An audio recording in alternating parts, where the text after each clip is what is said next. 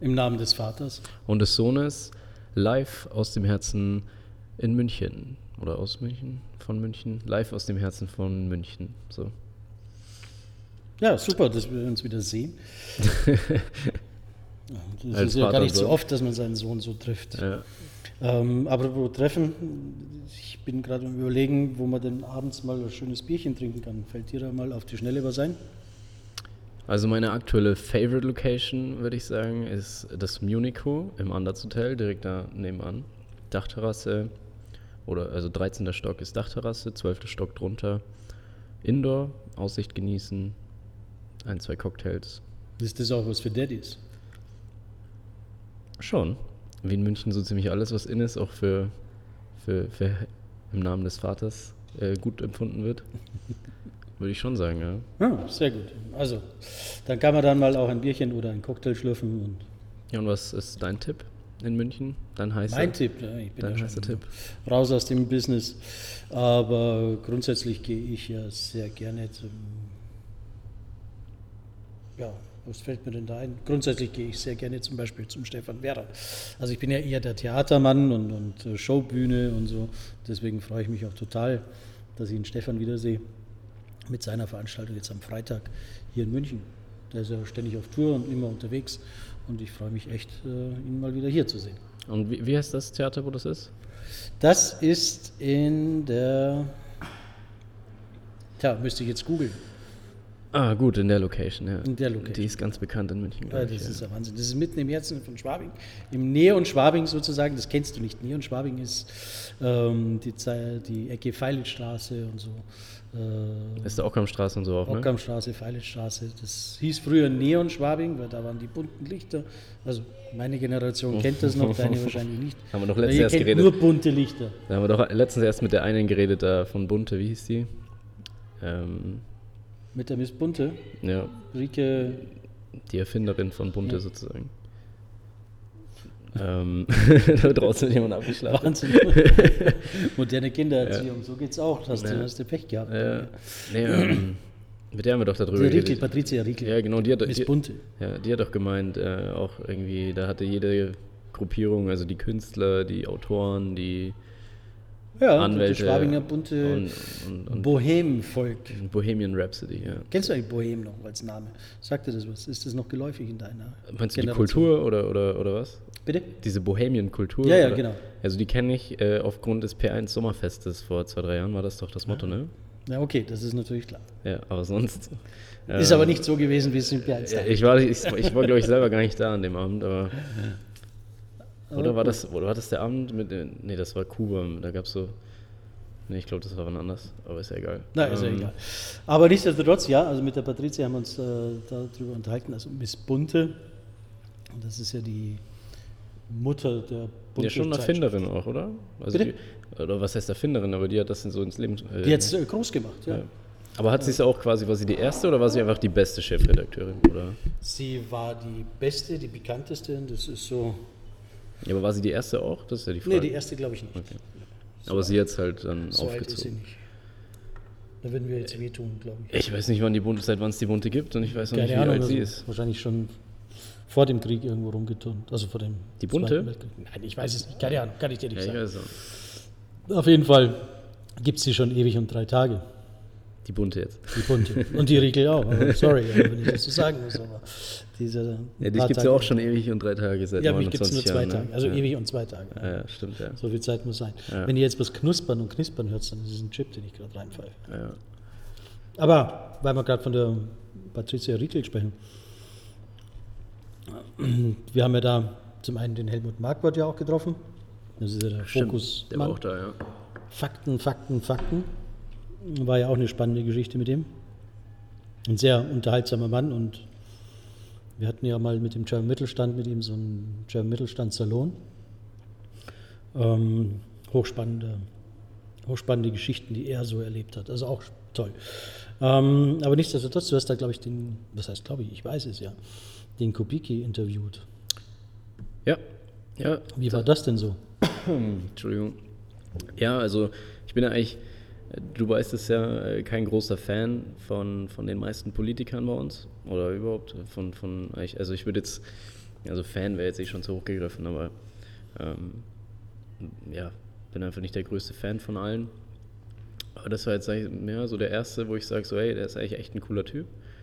Ich meine, von seinen Ansichten kann man ja immer halten, halten was man mag. Äh, aber der war eigentlich echt äh, lustig drauf, locker und äh, nichts hat den gejuckt irgendwie. Der, hat halt, der macht so sein Ding. Und das ist eigentlich eine ganz, ganz coole Einstellung. Und ähm, ja, hat auch irgendwie immer zu allem, aber wie alle Politiker irgendwie einen Satz zum Sagen. Ob das jetzt dann so richtig ist oder nicht, steht wieder woanders, aber war echt ein chilliger Kerl. Und ähm, ja, war lustig, war, war, ein lustiger Nachmittag, Abend. Ja, glaube auch, so macht mir immer so den Eindruck, der hat ein echt breites Kreuz. Ne? Ja, das äh, haben wir gesagt. Würde ja. mich interessieren, wo er das her hat. haben wir ja noch mit ihm geredet, ja. Ja, was hat er dann da gesagt? Äh, ja, man muss, äh, nee, genau, da hat er irgendwie eine Story mit seiner Frau erzählt, ne? Also bevor er in die Politik ist, seine Frau so, ja, äh, und, und, was, was kann uns passieren, wenn, wenn die Leute uns nicht mögen oder, oder wenn, wenn das nicht funktioniert, was, was du vorhast. Und dann er so, ja, da, nichts kann uns passieren, wir sind da finanziell unabhängig von allem und so. Und den hat das dann nicht so richtig tangiert und dann sie so, ja, okay, dann, dann mach. So, und jetzt, äh, keine Ahnung, wie viel hat die FDP aktuell in Umfragen? 7, 8 Prozent oder was? Schätze ich jetzt mal. Sowieso. Und lebt trotzdem sein Leben, ist er nebenbei auch Anwalt und äh, macht ja so strafrechtliche Themen, Compliance, Wirtschaftsstrafrecht. Habe ich auch kurz mit ihm geredet. Also genau dein Metier, ne? Äh, nee, also gut, ja. Also, also Jura, für mich ist ja Jura ein breites. Äh, nee, Jura schon, ja. Compliance, ja, Wirtschaftsstrafrecht, hm, ja, ist okay. Aber ich bin ja mehr so der Gesellschaftsrechtler, Transaktionen und so, Konzernrecht. Okay. Das ist mehr so meins. Aber Compliance auch spannend. Ähm, bin ich jetzt bei Baker McKenzie im, im, im August in der Compliance-Abteilung. Baker McKenzie, mal für ja, also. Äh, die größte, größte oder, ich, oder zumindest eine der größten, aber ich glaube sogar die größte Wirtschaftskanzlei. Okay. Äh, 78 Standorte äh, weltweit, also schon nicht schlecht. Ähm, ich glaube knapp über 7000 Anwälte und machen über 3 Milliarden Umsatz im Jahr. Okay. Du hast dein Plätzchen dort schon gesichert? Ich habe mein Plätzchen dort gesichert, ja. ja läuft bei dir. Die Verträge sind unterschrieben, die Tinte ist trocken. Also Tinte wird bei euch noch mit Tinte und so schön. Natürlich, aus dem Mont Blanc Füller kommt bei Juristen auch nur oh, Tinte. Oh, okay. Ja. Eigentlich schreiben wir mit dem Blut unserer Mandanten, aber also Blut des Mandanten ist auch nicht ja. Das ist ja auch fein. Ja. Nee, aber Compliance ist eigentlich auch ein extrem spannendes Thema und ist äh, irgendwie auch wichtiger als, als jemals zuvor eigentlich, weil das haben wir auch mit dem Kubiki geredet, so mittlerweile ist ja gar nicht, also klar, also betriebsschädigend ist natürlich auch die Klage oder wenn du dann vor Gericht bist, aber es fängt ja schon viel weiter, viel früher an, wenn dann wo die öffentliche Meinung quasi äh, schon herabsinkt. Was, was, was, meinst du mit Compliance? Was ist für dich Compliance? Ja, also was sollte für uns Compliance sein? Äh, also im rechtlichen Sinne, ich weiß nicht, wie du das verstehst, aber Compliance ist ja so, dass man alle, alle Regeln quasi konform, also sein Unternehmen regelkonform äh, auf, die, auf die Beine gestellt hat oder jetzt gerade im Moment handelt. Und ähm, so jetzt zum Beispiel Facebook hat jetzt gerade extrem viele Probleme mit der Presse. Und das ist natürlich jetzt für die Compliance-Rechtsanwälte von Facebook wahrscheinlich eher weniger lustig, weil die da wahrscheinlich alles am Retten sind, was irgendwie Tag und Nacht stattfindet. Und auch die, wenn das jetzt ein bisschen her, der Zuckerberg war ja auch im, im, im Parlament und, und, und so, in, im Kongress in den USA. Und das ist, wird, die werden da wahrscheinlich auch vorher compliance-technisch irgendwie abgeklärt haben, okay, was kann er sagen, ohne dass jetzt gleich alle ihn in der Luft zerreißen, nicht nur rechtlich, sondern auch die, die Leute, also die, die Bevölkerung. Ähm, und werden die auch ein Briefing gehabt haben davor. Aber das ist halt eben, was, was ich sagen wollte, so klar, der Prozess an sich, wenn du dann verklagt wirst als Unternehmen, das ist sowieso, also jetzt so Monsanto oder so, bei Bayer, ist natürlich eher weniger nice, aber wenn du das, was schon vor dem Prozess passiert oder wenn es überhaupt auch gar nicht zum Prozess kommt, aber einfach Gerüchte auftauchen oder, oder so, ist ja auch schon berufsschädigend sozusagen und das äh, wollen die natürlich auch nicht. Und da ist dann die Compliance-Abteilung und da war ich, waren wir letztens erst bei, bei, bei Baker McKenzie zum Legal Tech Seminar und da haben die auch eben kurz vorgestellt, der, der Dr. Nikolai Bär, der hat ja auch von der Financial Times schon einen Award bekommen, also der ist Partner bei Baker McKenzie und hat schon einen Award bekommen von den Financial Times für sein Programm, was er sozusagen erfunden hat.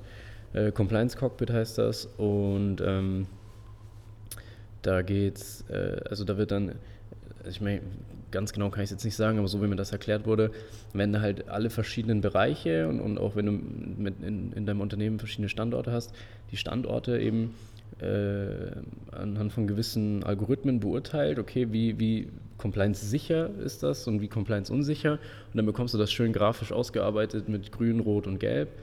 Und dann siehst du halt, okay, jetzt in, in meiner Filiale in, in Hamburg, meinetwegen, ist jetzt in, im Bereich da und da Compliance technisch noch was zu machen. Aber dafür sind die anderen Bereiche alle top. Und in München ist das halt in ist die eine Abteilung komplett rot. Also da sollte ich eigentlich die Abteilung schließen, bis ich das geregelt habe. Aber dafür ist da auch der Rest top und so wird das einem dann irgendwie ein bisschen grafisch auch dargestellt. Und ähm, ja, wieso immer muss man einen Anwalt zwischendurch stoppen, wenn er Luft holt. Damit die Hammer wieder zu Wort kommen. Ja, nee, ähm, ja, nee, aber das, äh, ja genau, das ist halt so Compliance. Also so ein bisschen versuchen, nirgendwo anzuecken, Gut, nirgendwo anecken, das ist auch eine gute Nummer. Ich war ja diese Woche in äh, Weilheim zugange. Ich bin ja, wie du ja weißt, äh, bei der Initiative Digital, äh, Projektpartner und in der Leitung. Die Initiative Digital begleitet ja Unternehmen auch in den Regionen auf dem Weg der Digitalisierung, also ein digital fittes Deutschland, wie es so schön heißt. Und ähm, da hatten wir ja auch eine Pressekonferenz jetzt im Vorfeld äh, zu einer Kick-Off-Veranstaltung, die äh, demnächst in Weilheim, oder nee, in Peißenberg stattfindet, aber in Weilheim gehört zur Landrätin von Weilheim. Dementsprechend haben wir da äh, Entschuldigung, jetzt war ich gerade draußen. Kam doch glatt einer hier rein mit einem Blumenstrauß. Oh, der war nicht bei uns, ne? Wollte mir keinen geben. Jetzt, äh, ja, also, sorry. Also, äh, Pressekonferenz und da war ja auch ein Thema natürlich ähm, das kostet ja nichts für, für Unternehmer. Ne? Und das ist dann auch immer so ein Geschmäckle. Und da könnte es auch sein, dass man eben sagt, Mensch, äh, äh wie schaut es denn das aus? Könnte das eine Art Richtung auch in Compliance-Probleme geben oder so? Konnten wir natürlich ausräumen, weil wir nichts verkaufen, wir sind eine neutrale äh, ja, aber, für, aber, aber, für wen jetzt Probleme? Für den, der kommt? Oder der für den, der kommt. Also wenn wir jetzt den Geschäftsführer, Vorstand von, keine Ahnung, wer in Peißenberg da wirtschaftlich sehr stark ist, wo gibt es ja ein paar große Unternehmen, wenn die jetzt da kommen und die sind eingeladen auf Essen, Trinken äh, und, und äh, ziehen ja auch viel Know-how Ach so, du meinst wegen Bestechung oder, ja, oder genau. wie wegen, wegen so dem Essen und so. In der okay. Richtung. Ja, das war doch letztens hier in Grünwald, äh, Münchner Vorort, äh, wurde doch der Bürgermeister hier abgesägt, weil er zu viel Champagnerflaschen von, von seinen Mitbürgern angenommen hat. Ja, genau. Das ja, ist natürlich compliance-mäßig ein großes Fauxpas und äh, das darf natürlich überhaupt nicht passieren. Aber ist doch eigentlich lächerlich, oder? Ja, keine Ahnung. Ich finde das jetzt auch ein bisschen übertrieben. Ich meine, ich meine, gut, wenn das jetzt irgendwie so ein Amand de Briac 15 Liter für irgendwie 50.000 Euro war, okay. Aber so, keine Ahnung, ist das ja eigentlich nichts Relevantes. Also keine relevante Summe, wo du mhm. sagst, okay, da, dem, dafür haue ich jetzt aber mal ein paar Gefallen raus. Und abgesehen davon, der Bürgermeister, was kann der groß, also ohne jetzt hier irgendwie die Machtposition von Bürgermeistern äh, runterreden zu wollen, aber ja, der, der, der, ist, der, ist, nicht Bundespräsident oder so, genau. wo du, wo du sagst. Okay. das Grundstück vielleicht ein bisschen früher. Äh, Und äh, naja, ist ja auch egal. Oh, das war jetzt compliance-technisch eine richtig schwierige Aussage. Ja, klar, das einfach raus. Aber du bist ähm, Unternehmer, da ist das auch ein Problem. ja. äh, aber ganz anderes Thema. Ähm, wie bist du sportlich drauf? Sportlich, also ich gehe jeden Morgen um 6 Uhr ins Fitness. Okay. Ähm, Stehe ich auf der Matte und mache meine Workouts. Ähm, da habe ich ja jahrelang Tennis gespielt, Kampfsport gemacht und jetzt aber am Montag, also heute ist Mittwoch, am Montag bin ich wieder golfen. Also hm, läuft. Ich wieder Golf ist, ein, super. Das eine Neunlochrunde. Mach du deine Neunlochrunde, ich erzähle dir gleich jetzt, was ich dazu mache. Ich bin ja so mehr the body und du bist ja so das Brain in unserer Kombination. Ach, du bist Arnold Schwarzenegger. Ich bin Arnold Schwarzenegger. Und ich bin genau. dann ähm, wer anders. Also dementsprechend ähm, kümmere ich mich um E-Sport. Okay. Das ist jetzt auch ein neues Thema, was wir zum einen beim German Mittelstand uns an die Fahne geheftet haben und zum anderen ähm, auch bei meiner Firma beim WZN. Aber was mich auch privat sehr stark interessiert, weil es ist halt immer so, dass äh, bin ja Vater von dir und äh, von deinem Bruder, der ist ja zwölf. Und ich sehe einfach, dass die in der Schule immer mehr arbeiten müssen und immer mehr Gas geben müssen und die Vereine auch jammern, dass immer weniger Mitglieder kommen. Und nicht anders schaut es beim Golf aus zum Beispiel. Also mhm. wir haben ja wirklich Nachwuchsprobleme beim Golfen. Ähm, du bist noch, sage ich mal, glücklich aufgewachsen und konntest mit uns frühzeitig über die Plätze wandern, aber ähm, viele schaffen das einfach nicht mehr. Und jetzt auch der Wandel in der Mobilität, also die Urbanisierung ist ja auch mal ein großer Punkt. Also das heißt, die Leute ziehen in die Städte, immer mehr Leute ziehen in die Städte, Kinder wachsen auch immer mehr in Städten auf. Ähm, da ist es auch relativ üblich, dass man sich äh, anders mobilisiert. Also das heißt, äh, man hat vielleicht gar kein eigenes Auto mehr. Äh, auch die Jugend, die jetzt heranwächst und, und sage ich mal, jetzt im Führerscheinalter ist, also ich setze mal äh, der Blick aus der Ferne, du weißt das wahrscheinlich besser, die äh, machen oft gar keinen Führerschein mehr. Also bei uns war das ja, ohne Führerschein warst du Depp. also ich kenne vielleicht eine Handvoll, die keinen Führerschein hat, also schon, sonst haben wir schon alle. Aber die meisten fahren halt so mit Drive Now oder so durch die Welt. Ja, oder mit Elektro. Oder, ja, diese, Bevor ja noch einer fast überfahren. Ja, nee, nee, also wenn diese Emmys, diese, diese Vespas auf Elektrobasis, ähm, für die anderen brauchst du ja eh gar keinen Führerschein oder für diese Leim. Nee, aber Dinger, fahren ne? hätte er mich trotzdem. Ja, nee, aber, aber die meisten fahren halt Drive Now oder so, ja. Und das geht immer relativ fix. Ich war jetzt auch am Samstag erst in der Therme Erding, da habe ich gesehen, da waren extra Drive Now Parkplätze sogar. Echt? Also, ja, ja dass du dann. Geht das bis da raus tatsächlich? Scheinbar, ja. Aber krass, wahrscheinlich ja. nur speziell für die Therme. Uh, das ist ja alles Werbung, was wir jetzt da machen. Für eine Therme ist das speziell dann die eingerichtet, wahrscheinlich. Compliance-Abteilung ähm, klingelt schon wieder. Bei uns klingelt es ja radikal. Das sind schon alle Alarmglocken. Ja. Also wir kriegen leider keine Sponsorengeld, aber sollte sich ja. eine Therme sich oder melden, irgendwelche Rollervermieter oder was haben wir vorhin noch genannt, irgendeine andere, ist ja wurscht. Auto, Carsharing, ja, irgendwas, schon, äh, wenn der sich melden will und sagt, du, da zahlen wir doch gerne mal 2,50 Euro. Meine Geldbörse ist offen. Ja, Baker McKenzie schuldet mir jetzt hier Mandantenakquise. Achso, ja, genau. Aber das wollte ich ja gar nicht sagen. Also, was wollte ich sagen? Ich wollte auf den Punkt kommen. Das heißt, dass die junge Generation aus meinem Blickwinkel auch einfach Schwierigkeiten hat, mobil Richtung Golfplätze zu kommen. Ja, das hatte ich letztens erst mit Nepomuk Nothelfer. Äh, der macht ja Forschungsstelle für E-Sport-Recht an der Uni Augsburg. Äh, mit dem habe ich da letztens erst drüber geredet. Das ist halt der das Nachwuchsproblem vor allem, also eins ist natürlich die, der Zeitfaktor, du stehst halt ewig am Golfplatz, also für 18 Loch brauchst du halt easy vier Stunden. Ähm, und das andere, also die Zeit musst du erstmal haben, müssen die Eltern haben, die Kinder haben, mit, mit äh, Nachmittagsunterricht und so. Äh, aber das andere ist natürlich, das Kind alleine kommt ja nie zum Golfplatz. Also da ist ja die Chance gleich null. So, wenn ich mir jetzt überlege, okay, ich, also ich fahre schon ein paar Jahre Auto, ich komme ohne Probleme zum Golfplatz, aber jetzt äh, mein kleiner Bruder mit zwölf, äh, mit dem Radl irgendwie 30 ja, Kilometer oder 40 Kilometer mal, mal kurz aus der Stadt raus ähm, ja, und dann hat er noch seine Golfschläger, 20 Kilo hinten drauf, da radelt er lange. Also bis er, bis er, bis er am Golfplatz ist, kann er gleich wieder umdrehen. Ein gescheite Wadel. nee, aber ja, ja, aber das ist ein echtes Problem. Also ja.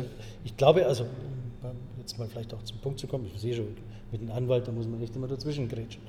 Ähm, um auf, auf, auf, meinen Kern der Aussage zu kommen, das heißt also, es gibt immer Schwierigkeiten, immer mehr Schwierigkeiten, die Leute äh, in die Vereine zu holen, in die, in die, in, in, auf den Golfplatz zu holen und so weiter und so fort. Und daher ist, glaube ich, E-Sport äh, äh durchaus auch ein Mittel zum Zweck, Menschen über die virtuelle Welt auch in die reale Welt äh, hineinzuführen. Also früher war es eher andersrum. Man so ein bisschen Pokémon Go mäßig, meinst ja, du? Ja, genau. Man hatte früher eher gesagt, äh, pass auf, wir machen, spielen Fußball und dann haben wir später daraus ein Fußballspiel entwickelt. Und ich mhm. glaube, wir haben mittlerweile einen Zyklus erreicht, wo es genau andersrum läuft. Also dass man durchaus sagt, die junge Generation. Wir treffen uns zum FIFA-Spielen und dann gehen wir auf den Bolzplatz. Und dann schauen wir mal, wie das draußen eigentlich funktioniert. Mhm. Siehst du das auch so?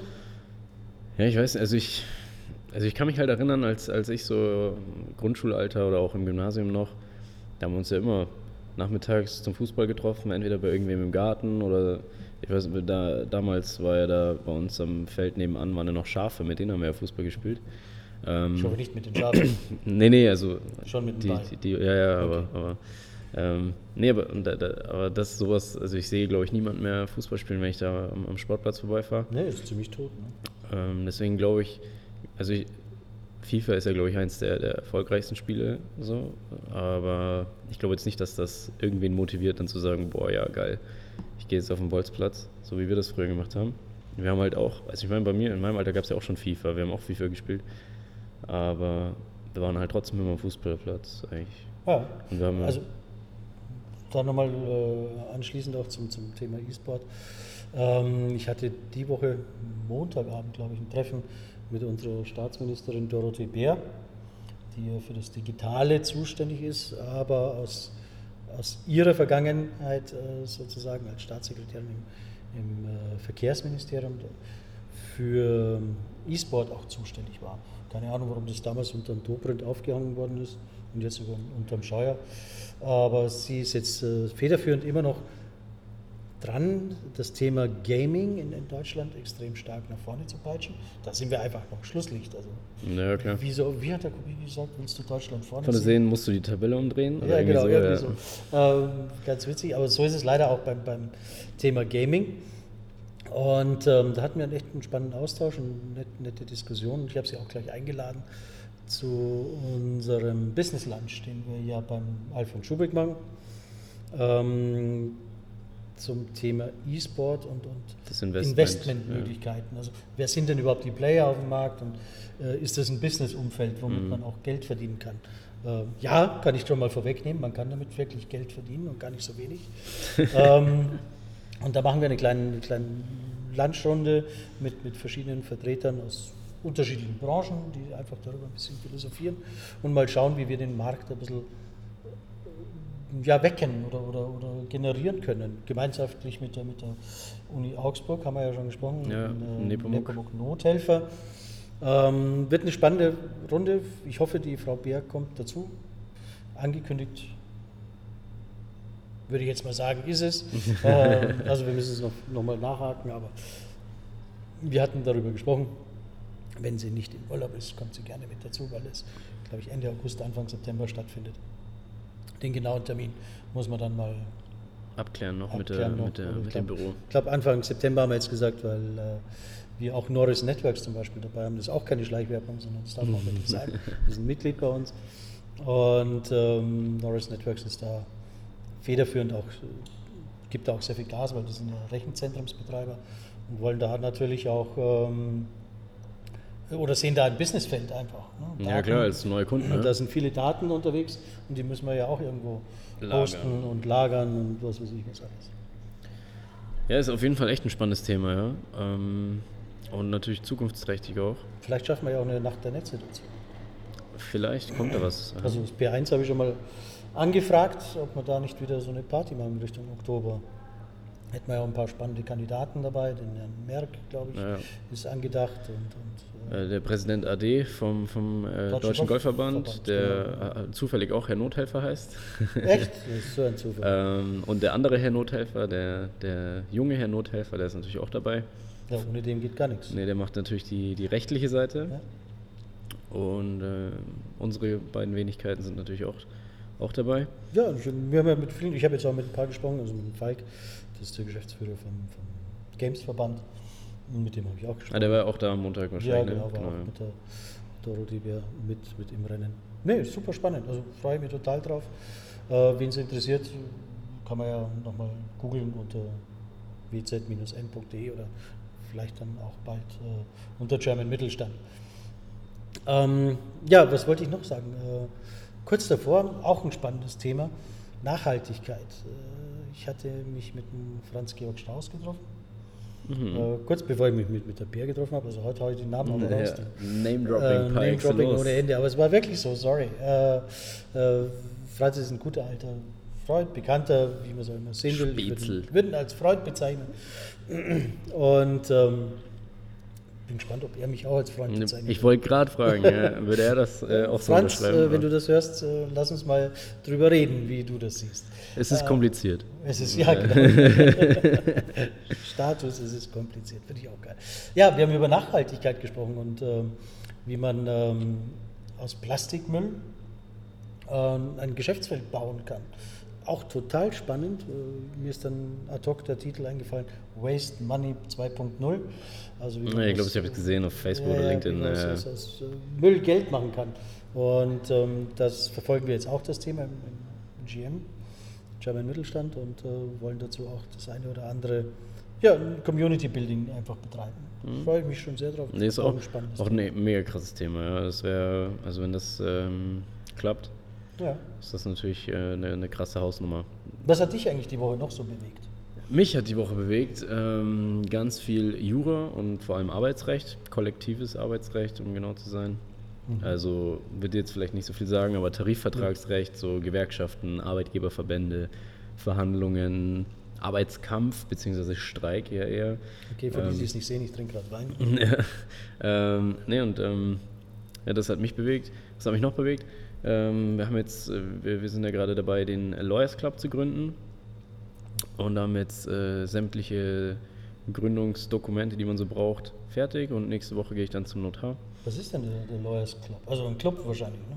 Ja, genau, ja. Also wir sind äh, natürlich hauptsächlich, wie der Name schon sagt, für Juristen, aber wir sind quasi offen für alles, weil wir wollen den, eben diesen interdisziplinären, branchenübergreifenden Austausch fördern und wir treffen uns eben äh, einmal die Woche, äh, einmal die Woche sage ich schon, einmal im Monat im, im Unico eben drüben im Anders Hotel. Ach, deswegen und, der Tipp. Ja, genau, ja. Läuft. Zahlt ähm, das anders? Also leider Anders, nicht. Leider, leider, leider, zahlen wir dem anders. Schön wär's. Ja. Ähm, nee, aber äh, genau, und da wollen wir uns eben einmal, die, äh, einmal im Monat treffen und haben auch ein paar, paar gesetzte Highlights übers Jahr verteilt. Ähm, aber wollen jetzt äh, eben den Austausch fördern, interdisziplinär und auch international. Und aber eben hauptsächlich, sage ich jetzt mal, unter Juristen. Mhm. Aber es soll natürlich, weil, weil nur unter Juristen wäre ja auch langweilig, äh, dann auch weitergehen und äh, darüber hinaus. Und wir haben echt ein äh, klasse Team. Äh, der, der Nebenpunkt Nothelfer von der Uni Augsburg ist auch dabei. Philipp Schlotthauer von der Uni Augsburg. Es sind beides äh, Arbeitsrechtler und äh, eben auch im E-Sport-Bereich dabei. Ah, okay. Dann der da Dr. Daniel Schmid ist auch dabei, ähm, auch von der Uni Augsburg. Der macht viel Blockchain äh, und, und, Datenschutz äh, und, und, sowas dergleichen. Okay. Also auch im, im rechtlichen Bereich. Dann äh, der Dr. Martin Böttger ist auch dabei. Ähm, der ist Partner bei SKW im Gesellschaftsrecht, macht eben viele Unternehmenstransaktionen, aber auch eben jetzt nicht spezialisiert, aber viel, viele äh, Digitalsachen, also hat viele, viele Digitalmandanten, sage ich jetzt mal. Ähm, auch sehr spannend. Dann äh, Gökhan Kosak, Anwalt bei, bei Bird Bird. Ich darf man die Namen überhaupt sagen, aber ja, ich denke schon. Ja, jetzt haben wir alle ähm, äh, Also ich meine die, die Namen, die wo die arbeiten, meine ich. Ja. nee, auf jeden Fall. Und der ist auch dabei. Äh, der macht eben auch viel Datenschutzrecht und, und so IT-Recht. Aber jetzt darf ich dazu auch gleich einen raushauen.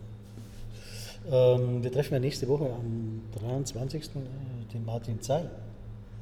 Das ist ja unser ehemaliger Wirtschaftsminister hier in Bayern. Ministerpräsident war auch. Stellvertretender Ministerpräsident. Ehemaliger, ja. Ehemaliger stellvertretender Mitglied am äh, Bayerischen Verfassungsgerichtshof. Auch noch? Ne, das auch wusste noch, ich jetzt ja. nicht.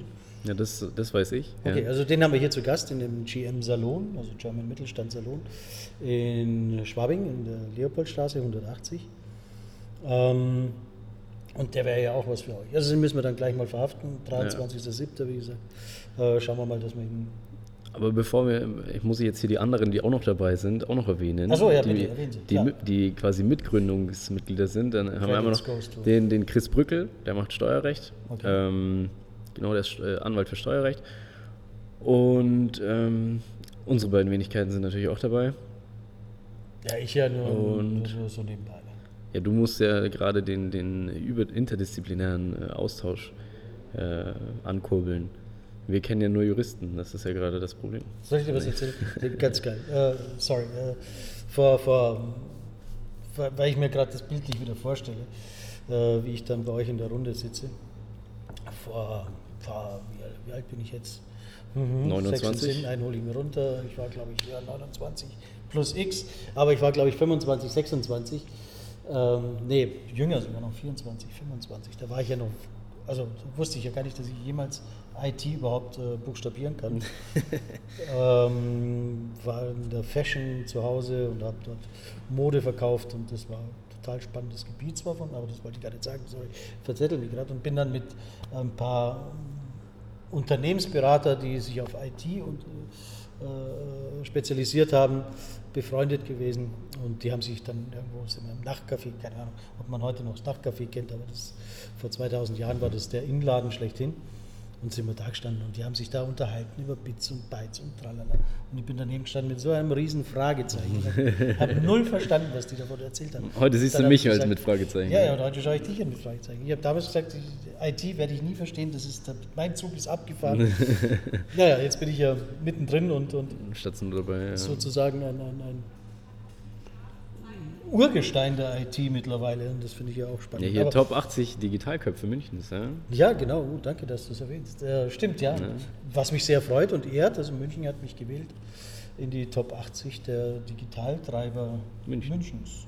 Finde ich äh, auch spannend. Aber das wollte ich jetzt auch nicht sagen, sondern dann sitze ich dann bei euch zusammen und dann wird es mir wahrscheinlich genauso gehen. Nur mit Jura, ja. die juristischen ähm, äh, Unterhaltungen äh, geben und ich werde null verstehen. Ja, du wirst, du wirst lachen. Wir waren letzte Woche erst unterwegs äh, mit, mit so, wir waren so 10, 15 Juristen.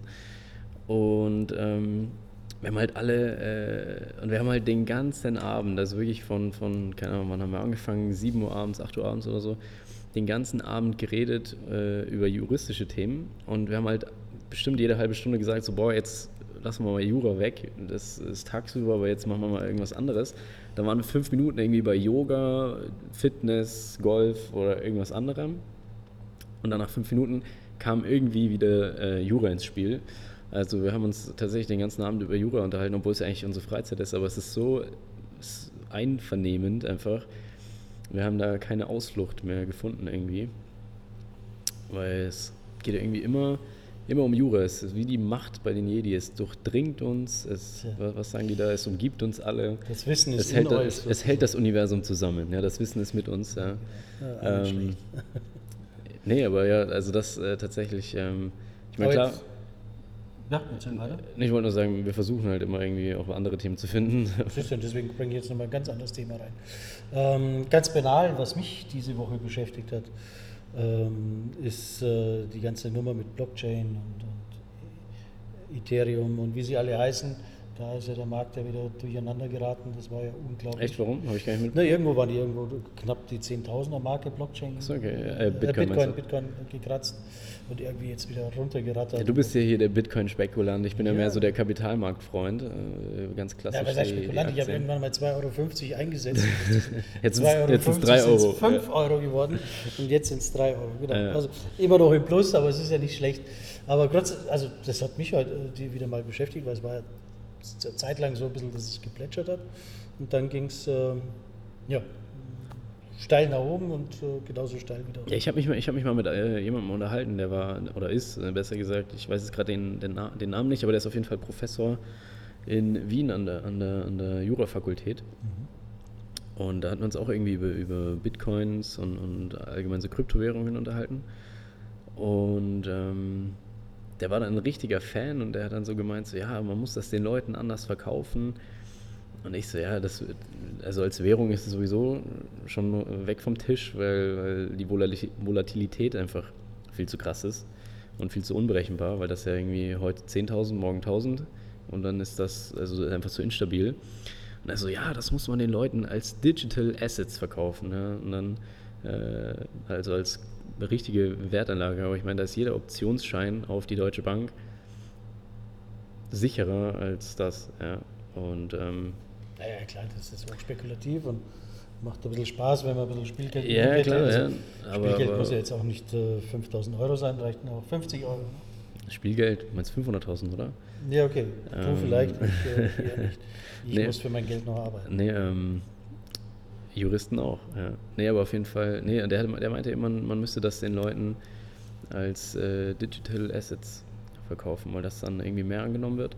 Aber das Ding ist, da habe ich auch letztens erst was Spannendes gesehen, dass die, was die Stuttgarter Börse, glaube ich, die bietet jetzt so eine App an, wo man, ich glaube, vier Coins, vier verschiedene, also Bitcoin, Ethereum und noch zwei äh, äh, per App quasi handeln kann und das läuft eben alles quasi über die Stuttgarter Börse. Also da ist auch ein, ein, deutsches Gesicht dahinter und alles ein bisschen seriöser. Und das ist auch so der USP bei denen, dass sie halt sagen, ja okay, wir sind halt die Stuttgarter Börse und, halt äh, quasi glaubhaft. Ähm, und da, da gibt es irgendeine, wie heißt die? Irgendwie Bison oder irgendwie so. äh, Irgendwie so heißt das auf jeden Fall. Da habe ich erst kürzlich ein Video drüber gesehen. Und das ist jetzt also man, man kann es schon benutzen, also es ist schon auf dem Markt, aber sie versuchen halt trotzdem immer im, im, Austausch mit den Nutzern zu sein und versuchen das halt immer weiterzuentwickeln und, und so. Aber da kannst du jetzt quasi super sicher scheinbar, ähm, also ich meine nicht sicher, was den Wert angeht, aber, aber was, was den Diebstahl und so angeht, äh, mit, mit Coins, mit Kryptowährungen handeln. Also okay. die Stuttgarter Börse, weil, äh, was, ich, was ich eigentlich sagen wollte, dass es halt so ein bisschen unattraktiv ist zu handeln, solange das so ein bisschen komplizierter ist und du mit fünf Wallets irgendwie deine ja. Coins irgendwie äh, wenn ich halt überlege, so ich mache bei mir am Handy, mache ich meine, mein Depot auf und dann kaufe ich alles, was ich möchte. Ja, wobei das bei mir auch so ähnlich funktioniert. Also ich muss da keine Wallets haben. Ja, ja, klar, nein, aber, aber, da, aber da, das ist halt, ähm, ähm, ähm, wenn, du, wenn du jetzt sagst, okay, äh, du, du hast halt bei deiner Bank dein Depot und da kannst du dann auch gleich deine, äh, deine Coins aufmachen. Das ist, wie wir immer sagen, so du hast diese, äh, wie wir, wie, ich glaube, gestern erst geredet haben, mit diesen ganzen Mobilitätslösungen, Lime, also diese Roller und dann die äh, Carsharing-Autos und dies und das. Aber du bräuchst halt eigentlich eine App und dann hast du in jeder Stadt noch irgendwie, sind es andere Anbieter, hast 200 ja, Apps. das ist ja Wahnsinn. Und, und, und genau so ist das da ja eigentlich auch. Du hast dann hier deine App für Aktien und ja, sonst ja, alle Wertpapiere, dann hier für deine Coins. Äh, dann, dann, gut, für Immobilien gibt es keine App, aber das ist halt alles getrennt. Und, Vielleicht und, kennt ja ähm, irgendeiner da draußen irgendeine App, die soll uns halt dann in die Kommentare reinschmeißen. Oder so, ja. Wer weiß, vielleicht lernen wir dadurch auch was Neues kennen. Aber weil du auch gerade äh, diese ganzen Rollernummern da äh, erwähnt hast, wie findest du das? Jetzt rennen wir alle durch Schwabing, Düsen oder durch München oder sonst irgendwo, Frankfurt, Düsseldorf, das gibt es ja überall äh, mit den Rollern. Was, was, hältst du von der ja, Idee? Also, also, ich bin jetzt noch nie damit gefahren, deswegen kann ich jetzt so die Experience äh, nicht, nicht äh, teilen oder nicht sagen, ob ich das jetzt geil finde oder nicht. Ich meine, wir hatten ja früher mal so vor zehn Jahren selber solche, solche Scooter sind da die Straße auf und ab gedüst. Ähm, das war ganz lustig. Soll ich dir was sagen? Das war nämlich eine richtig geile Nummer. Wir haben diese Roller aus China, in irgendeinem China-Store habe ich die, die, aufgetrieben, so Elektroroller äh, mit irgendwie zusammengeklebten Akku-Pack und 500 Batterien oder sowas, keine Ahnung. Aber, selber, selber gebastelt. Also fast, ja, fast, das sah schon professionell aus. Nee, die, die gingen aber schon ganz 50 gut, ne? oder 60 Euro gekostet und sind super gefahren. Ja. Ähm, haben wir Paris und Frank äh, äh, Paris und, und, und, Italien und was weiß ich wo überall. Sind wir mit den Dingern rumgecruised und hat wunderbar funktioniert. Heute kosten die Dinger 2000 Euro. Ja. So viel besser weiß ich nicht, keine Ahnung. Nee, aber das wollte ich eigentlich gar nicht sagen, sondern das, das habe ich jetzt ja mit dir auch die, die letzten paar Tage immer, immer mal wieder geredet. Wir waren ja letztens auf so einem äh, Event und äh, in, in einer anderen Kanzlei. Und da kam das ja irgendwie auch zur Sprache, weil ich glaube, das war der erste Tag, wo es das hier gab, irgendwie in München, ne? Kann das sein? Mhm. Oder der zweite oder irgendwie so. Also halt der Beginn, der Anbeginn der neuen Mobility-Szene. Oh, und, nee, und da habe ich auch schon gesagt, und irgendwie hat mir da keiner zugehört oder hat es keiner verstanden, was ich sagen will. Oder vielleicht waren sie auch einfach nicht meiner Meinung. Aber ich finde das ein extrem, also als Investor finde ich das ein, ein extrem unattraktives Geschäftsmodell weil das einfach logistisch extrem Aufwand ist, weil ich bin da eben letztens mit einem Kumpel durch Schwabing und dann haben wir halt gesehen, wie die da abends die Dinge einladen und ausladen und aufladen müssen und Wartung und so. Und das ist halt extrem hoher Personalaufwand. Dann extrem, du musst diese, die, die haben so von Six diese, diese Lieferwegen gemietet gehabt. Die musst du bezahlen wie gesagt, der Personalaufwand, den musst du ja auch bezahlen und so, du musst die Leute finden. Vor allem der Lieferwagen ist ein ähm, alter Diesel dann wahrscheinlich. Wahrscheinlich, ja. Da ist natürlich nee, die Ökobilanz wieder so. Ja, nee, aber auf jeden Fall, und du musst das halt aufladen und warten und alles Mögliche. Und ähm, das ist halt nicht so irgendwie das Gelbe vom Ei. Und dann hast du ja noch gemeint, dass, dass da hatte ich noch gar nicht dran gedacht, dass es im Winter ja keiner nutzt. Ja, ihr habt Winter. Und, und, die, wenn ähm, die Blätter am Boden liegen und du fährst mit dem Roller. Und das ja, ja, die Blätter, aber wenn, wenn jetzt ja, Schnee oder Matsch oder Regen oder so, das ist halt. Und dann regnet es und dann fährt sowieso keiner damit, weil du fährst ja dann auch nicht mit Regenschirm oder so durch die Gegend. Und ähm, also das ist als Investor, finde ich, ist das ein extrem unattraktives Geschäftsmodell, weil du die übelsten Logistikprobleme und damit auch verbundene Kosten einfach mit dir mitschleppst. Aber das hat irgendwie an dem Abend keiner verstanden, was ich da, was ich da irgendwie sagen wollte. Ja, dann sollten sie jetzt nochmal reinmachen. Also da ist, sollen sie nochmal zuhören, weil ich finde das, das, Und dann, vorhin wollte ich ja noch sagen, ja, vielleicht funktioniert das in Dubai, habe ich noch gesagt, weil da ist halt immer warm, aber da ist es einfach zu warm. Also du musst du diesen Mittelding dann in Miami zu schwül, New York, so, verkehrstechnisch sowieso volle Katastrophe, da wird das auch nicht laufen. Und vor allem, weil die Winter da bei minus 20 Grad fährt auch keiner mit so einem Elektro, von den Batterieleistungen ja, nochmal gar nicht gesprochen. Reden, ne? aber, aber fährt ja auch keiner mit sowas durch die Gegend. Und da ist das, ähm, also fände ich das als Investor einfach extrem unattraktiv. Ich, ist Lime nicht sogar ein Unicorn, sind die nicht über eine Milliarde wert irgendwie auch? Echt? Ich glaube, ja. Also ich, also ich meine, ich bin jetzt kein Investor, der hier irgendwie eine Milliarde in irgendwelche Unternehmen schießt, aber mir wäre das jetzt von dem Logistikaufwand, wie ich das gesehen habe, wäre mir das äh, zu blöd, weil du musst ja, du musst in jeder Stadt, also überall, wo es die Roller gibt, musst du die einsammeln, warten natürlich auch. Aber die müssen ja auch irgendwie verkehrstechnisch sicher sein. Da musst du die aufladen, wieder zurückbringen und alles Mögliche. Und dann, also ich meine, dass, dass die Kosten vielleicht gedeckt sind, ja okay. Also ich glaube jetzt nicht, dass die alle in Minus fahren, weiß ich jetzt nicht, aber das kann schon profitabel sein. Aber es ist einfach von, vom Aufwand her so ein aufwendiges Geschäftsmodell, eben mit diesem Backend, was du da alles so mit dir rumschleppst, dass das für mich jetzt einfach nicht so, also wenn, wenn es da jetzt Aktien gäbe, würde ich, würde ich da nicht investieren. Genauso Uber-Börsengang war ja letztens, das hatte ich dann eben als Vergleich angebracht, das ist in Amerika richtig geil. Aber hier in Deutschland mit den ganzen rechtlichen Regularien und dann gibt es das irgendwie nur äh, in München, ich glaube, habe ich nicht gelesen heute, irgendwie Hamburg kommt jetzt dazu, in Berlin gibt es das schon und dann war es das. ja, Köln, Köln. Oder Köln, ja. Also genau weiß ich jetzt nicht, aber halt Ich weiß es nur, genau, weil Uber ist ein Mitglied wiederum bei uns und den muss ich jetzt echt ein bisschen verteidigen. Also jetzt nicht nur, weil er Mitglied ist, sondern weil ich auch wirklich ein bisschen äh, Ahnung habe in dem Bereich. Ähm, also Uber wird in, in, Deutschland noch richtig brummen. Nee, nee, also ich möchte nicht sagen, dass das, also ich finde Uber richtig geil und ich fahre tausendmal lieber Uber als alles andere. Ja, du fährst ja nur Uber Black, ich fahre ja, ja, Uber Black natürlich. Uber ja. Rost. das sind die besten, ja. Äh, nee, aber ähm, so aktuell, mit, weil auch die Taxilobby so extrem groß ist, haben die da einfach extrem viel Gegenwind und dann ist das jetzt im Moment äh, nichts, wo ich sage, okay, da investiere ich jetzt rein oder da, da steige ich jetzt ein. Ja, das wird vielleicht mal groß und langfristig wird es auch die Lösung. Aber zumindest das, was, was das Geschäft in Deutschland angeht, ist das einfach mega behindert.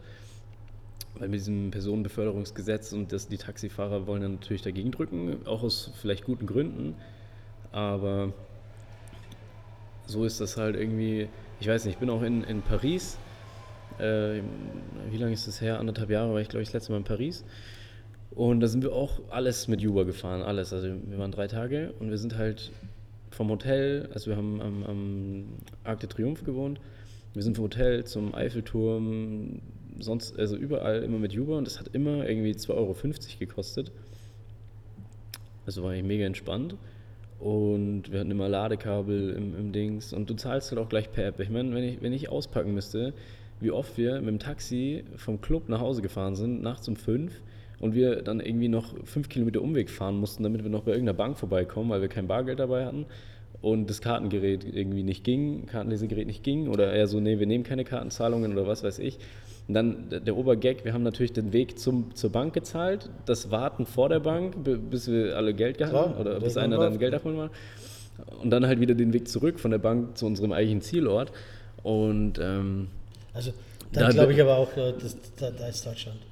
Wahnsinn, dann können wir wieder den Kubikgespruch vom Anfang wieder Willst du Deutschland umsehen, äh, dann musst du die Tabelle umdrehen. Ja, genau, das ist ja, nee, unglaublich. Anderes, Be anderes Beispiel. Zahlung per, per, per Karte ist einfach nicht möglich. Anderes Beispiel, ich war gestern Abend noch äh, Pizza essen und einen kleinen Wein trinken und wir haben getrennt gezahlt.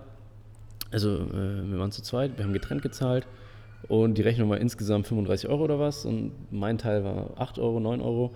Und der, der Rest halt nicht bei mir. Und äh, dann wir so, ja, wir zahlen beide mit Karte.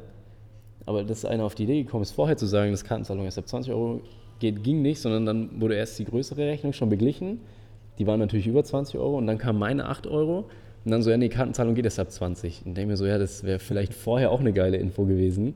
Und dann ging es aber irgendwie doch. Also dann haben wir, da habe ich schon mit Kartenzahlung. Ja, aber das ist halt. Klar müsste es gehen. Aber, aber ja, es ist unglaublich, es ist unglaublich. Und dann denkst du, ich war auch letztens mit, mit, äh, mit dem Sergio aus Miami, äh, äh, der ist jetzt für drei Jahre hier stationiert bei BMW. Ähm, mit dem war ich äh, abends essen und da haben wir uns auch unterhalten und er auch so, ja, das, das, was ihn an Deutschland am meisten stört, ist das mit der Kartenzahlung, weil der, der hat kein Bargeld, also der kennt das nicht. Bargeld gibt es in, in Amerika nicht mehr. Ich meine, der, der, der kommt aus Miami, äh, war, war lange in South Carolina und äh, hat er gesagt, ja, er zahlt überall mit Karte. Er zahlt beim Bäcker eine halbe Breze mit Karte. Aber er zahlt genauso, äh, quasi, wenn du ein Auto kaufst, kannst du auch mit Karte zahlen. Also Wobei, du zahlst einfach mit Karte. Da muss ich auch kurz einhaken. Ich bin da ja äh, mit zwei Herzen in der Brust unterwegs. Äh, vielleicht ist es auch meiner Generation geschuldet, aber ich habe den Knödel in der Tasche, also die, die, die Geldscheine in der Tasche schon ganz gerne. Die Batzen. Und den Batzen in der Tasche. Äh, also ich finde Bargeld auch schön und, und, wichtig und gut. Ähm, vielleicht ist das wirklich eine falsche Denke, aber ich habe natürlich auch immer so, so Datenschutz meinst du? Oder? Datenschutzrechtlich, ja klar. Also wenn, wenn, äh, wenn der Rewe schon vorher weiß, wann ich, äh, keine Ahnung, auf die Toilette gehen muss und Toilettenpapier brauche, dann habe ich da echt ein Problem. Also, also manche Dinge kaufe ich auch gern bar. Also erstens muss ich da natürlich als Visa-Aktionär voll dagegen äh, reden, ja. Aber das andere ist natürlich, ähm, nee, also ich verstehe das Problem, aber was ich mir halt immer denke, also ich zahle halt eigentlich immer mit, also ich habe nie Bargeld, jeder, der mich kennt, weiß das. Ähm, das, das Ding ist auch, also ja, also ich sehe das Problem, was, was alle immer meinen mit Datenschutz und so. Aber also vielleicht denke ich da auch zu wenig drüber nach oder so, aber ich weiß halt nicht, was das irgendwem bringt, wenn er weiß, dass ich mir jeden Montag irgendwie fünf Packungen Chips kaufe. Das bringt halt, ich meine, gut, vielleicht irgendwann juckt es die Versicherung, weil die sagen, boah, der kriegt aber mal einen heftigen Cholesterinwert, der zahlt jetzt, jetzt schon mal 500 Euro mehr im Monat. Das vielleicht, aber das ist, äh, dann haben wir ganz andere Probleme, wenn, wenn, wenn, wenn sowas anfängt. Dass, dass du so undurchsichtig wirst und für jeden einsehbar oder so. Aber ähm, so an sich, ob ich jetzt montags Chips kaufe und dienstags, äh, was weiß ich, irgendwas anderes. Also mit den, mit den Daten kann halt jetzt noch keiner irgendwie was anfangen. Ja, da, da äh, können noch viel mehr Leute anfangen, als du glaubst. Aber was mich viel mehr nee, noch interessieren also, würde, ist jetzt gerade auch ähm, das Thema Trinkgeld. Also gerade in der Gastronomie.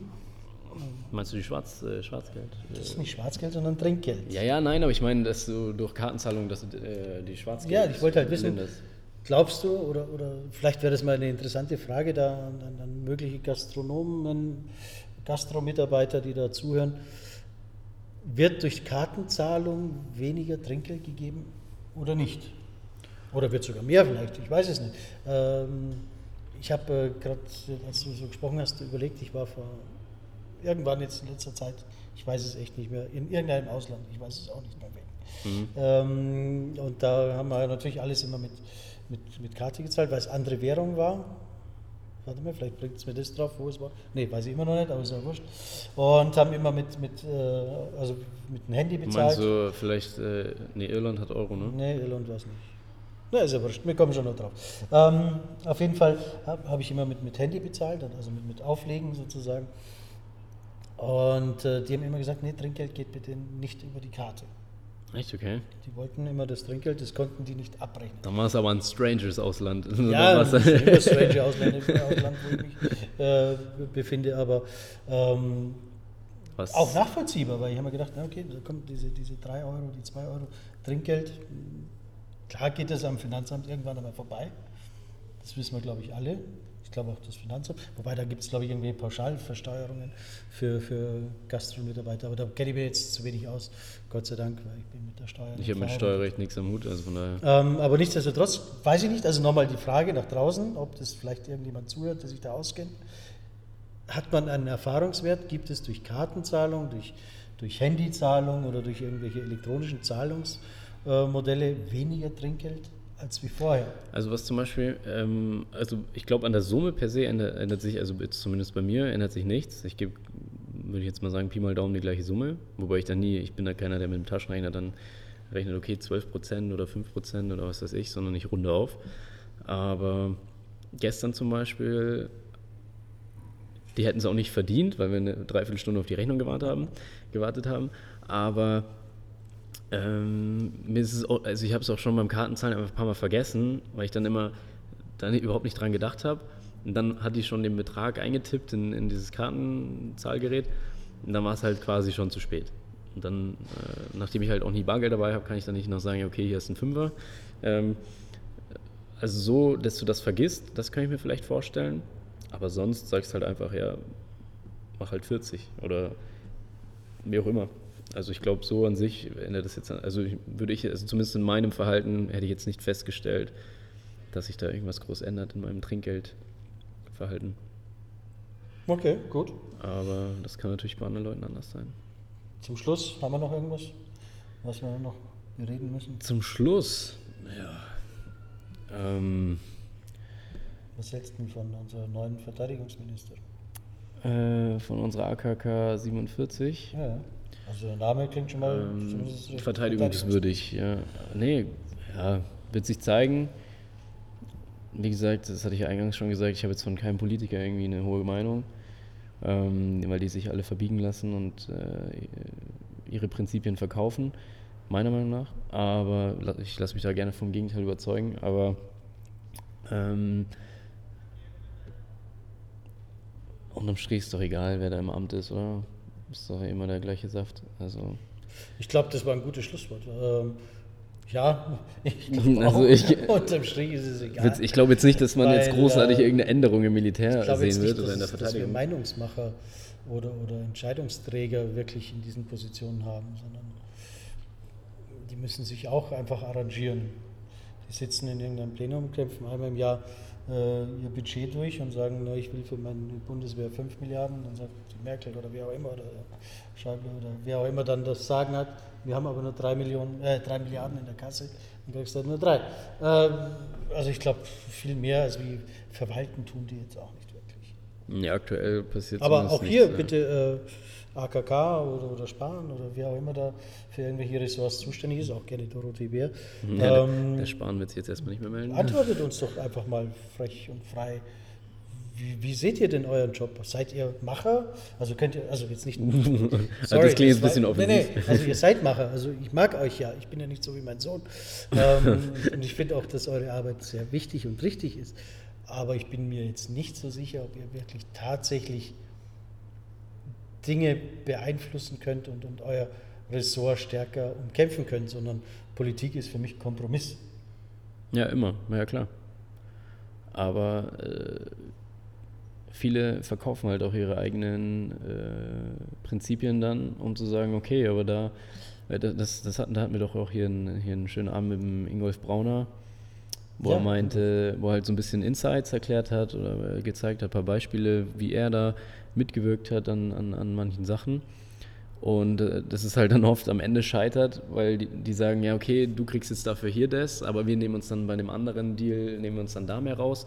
Und dann ist halt deine fünf Jahre hingearbeitet, hast auf irgendeinen Gesetzesentwurf und hast die, die da unterstützt und dann am Ende fällt es halt um, weil die lieber jetzt ein anderes Thema machen und dann dafür halt da jetzt ihre, ihre Position ein bisschen mehr loswerden und dafür bekommen sie woanders ein bisschen mehr zurück.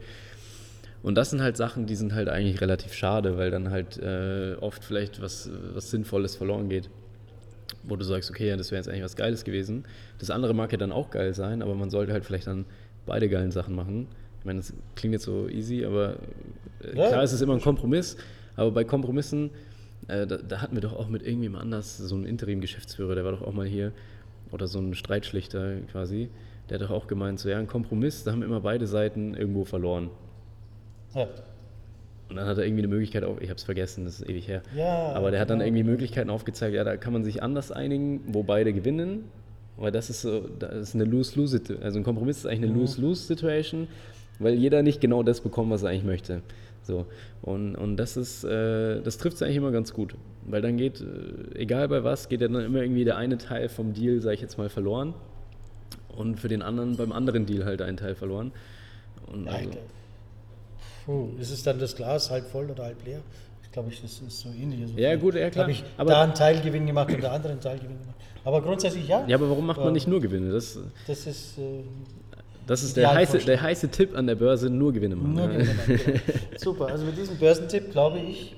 Lass mal es dann vor Lass es dann wieder sein. Also das war im Namen ja. des Vaters. Und des Sohnes und das Ganze aus dem Herzen von München. Genau. Liebe Grüße. Und wir Genießen jetzt noch die Sonne? Oder? Wir genießen jetzt die Sonne, genau, und irgendwas. Und Happen essen. Dann machen wir das so. Adieu.